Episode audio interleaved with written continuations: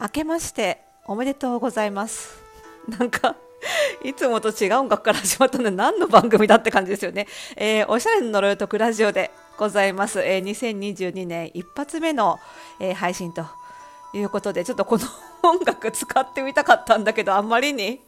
あんまりにうちっぽくないですかね。明けましておめでとうございます。とりあえず、いつもの番組工場まではね、この BGM で行かせていただきますが、えー、本日2022年1回目でございますが、通算389回目の配信でございます。えー、この番組ではあなたに巻きつくファッションへの思い込みイコールおしゃれの呪いをバッサバサと解いていきます。服装心理学をベースにおしゃれをもっと楽しみ、自分を変えるコツをお届けしています。お相手はパーソナルスタイリストで公認心理師の久野里沙でございます。本年もどうぞよろしくお願いいたします。ちょっとあれですね、これ、この BGM かけてるとなんか、こう、カルチャーセンターっぽくなりますね。いい感じ、喋り方がね。こう、なんか、しっとりとね、した感じになってきますけど、ちょっとなんか調子出ないのでね、ちょっとね、変えましょうかね。まあ、やっぱりこっちの方が調子出ますよね。なんかね。はい。ということで、いつもの BGM になりましたが、えー、本年もね、えー、引き続き、えー、ご愛聴のほどよろしくお願い申し上げます。さあね、結局なんだかんだ、えっ、ー、と、三が日プラス1日まるまるあの配信の方はお休みをいただいてしまいまして、えっ、ー、と、最後の昨年最後は31日の配信ということで、今日これがね、2022年1回目ということで、まあ1回目なんでね、ちょっとなんか、あの、今年の初感というかね、あの初心表明というか、そういうところから始めようかなと思うんですけど、まあでもね、そうは言っても、あの私、この仕事始めてからやりたいことずっと変わらないので 結局、毎年、毎年、毎年同じような初心表明になってしまうんですが、まあ、それでもね言い続けることが大事かなとも思いますので、はい、ちょっとお話をしていきたいなと思うんですけどね。まあでもそうだなやりたいことは変わらないんですけどやっぱりこの世の中の流れが変わっていく中でもやりたいことが変わらないというかますますあやらなきゃいけないなってっていうふうに思えているというのは、まあ、非常に幸せなことかもしれないなとは思うんですけども、まあ、あの2020年の年初ぐらいからですかねずっとコロナ禍が続いていてまた今もねちょっとねこれから状況どうなるのかっていうね第6波来ちゃうのかみたいな感じになってきてしまってるんですけども、まあ、その中でやっぱり非常にどの業界も影響を受けてると思うんですが、まあ、非常に影響を受けてるのがやっぱりアパレル業界もあのありましてあの外に出歩かないとかね人と会う機会が減るっていうのが、まあ、これだけその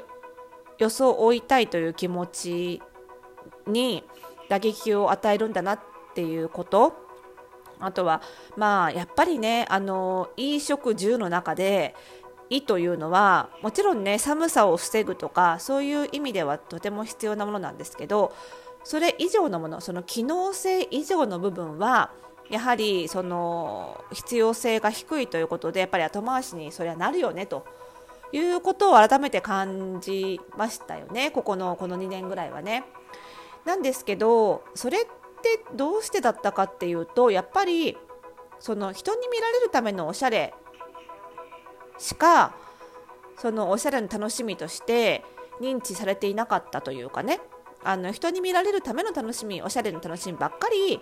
ちょっと発信され続けてきたからじゃないかなっていうことを改めてやっぱり感じたんですよね。で私自身はね自分があの洋服を着るという行為で自分のメンタルをすごく助けてもらったし自分自身が自分の気持ちを盛り上げたりとかそのメンタルをコントロールする上で洋服っていうものを非常に使ってきた人間で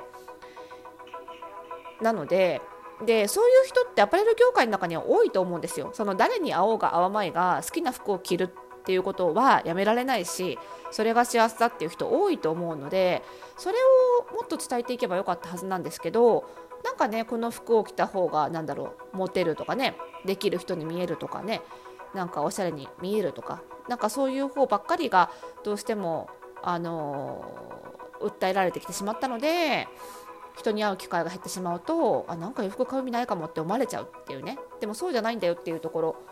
あの自分の心のためにまずおしゃれっていうのは非常にいい栄養なんだよというか、まあ、その辺を、まあ、ずっと伝えたいことではあったんですけど改めてやっぱりこれから伝えていかないと今度そのおしゃれ自体が意味のないものみたいにされてしまうっていうこの危機感すら覚える2年だったなっていうのはあって。と同時にその私がやってるオンラインサロンの服装心理ラボの中ではコロナ禍でもあの自分のために出かけなかったとしてもねこのうつうつとした中自分のために装うことで気持ちが上がるっていう体験をみんながしてくれてあのそのそのなんていうのかな効果みたいなものをあのすごいよねって言ってくれたおかげで私だけがそう思うんじゃないんだなというか、まあ、やっぱりそうだよねっていうのをそのおしゃれの力みたいなのをね改めて実感できた部分でもあったのでやっぱりこれは必要なもんだということが確信できたここ2年でもありましたのであの2022年はねあのさらにそのおしゃれのその心理的なメリットというか効能というかその辺をしっかりやっぱり伝えていきたいなと。で、まあ、そのためにねそのそのためにその心理的効能を訴えるのに耳を貸してもらうためにはやっぱり私自身が信頼に足る人間であるっていうことを表明しておかなきゃいけないなっていうことで、まあ、公認心理師というね国家資格を去年ほぼ半年ぐらいかけて取ったというのはありますので、まあ、そこを今年は去年が準備期間だったので今年はしっかりと生かして発信してその花開かせていく年にしなきゃいけないなというのを改めて、はい、感じています。でやっぱりねなんかおしゃれの正解みたいなのを求めてる人がすごく多くてでこのパーソナルスタイリングとかイメージコンサルタントっていう仕事がね私が始めた頃よりはるかに認知度が上がっているんですけどその認知度認知のされ方というのがなんかこう正解を決めてもらえるところみたいな感じで認知されてしまっている部分もちょっとあるなっていうのが気になっていてそこもねなんか違う形の発信をしていきたいなと思うんですけどもあのやっぱりおしゃれの正解ってって人に決められるものじゃないんですよね。絶対に自分の中にあるもので自分で決めていかれるものなんですよ。それをもし決めていかれないのであればやっぱりそこに正解だと言い切れるまでのその自分に自信がなかったりね自己肯定感がなかったりっていうところにやっぱり手をつけるべきなのでそこから始めるべきだしでその一方でねやっぱり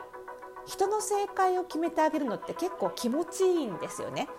なのでそのなんだろうな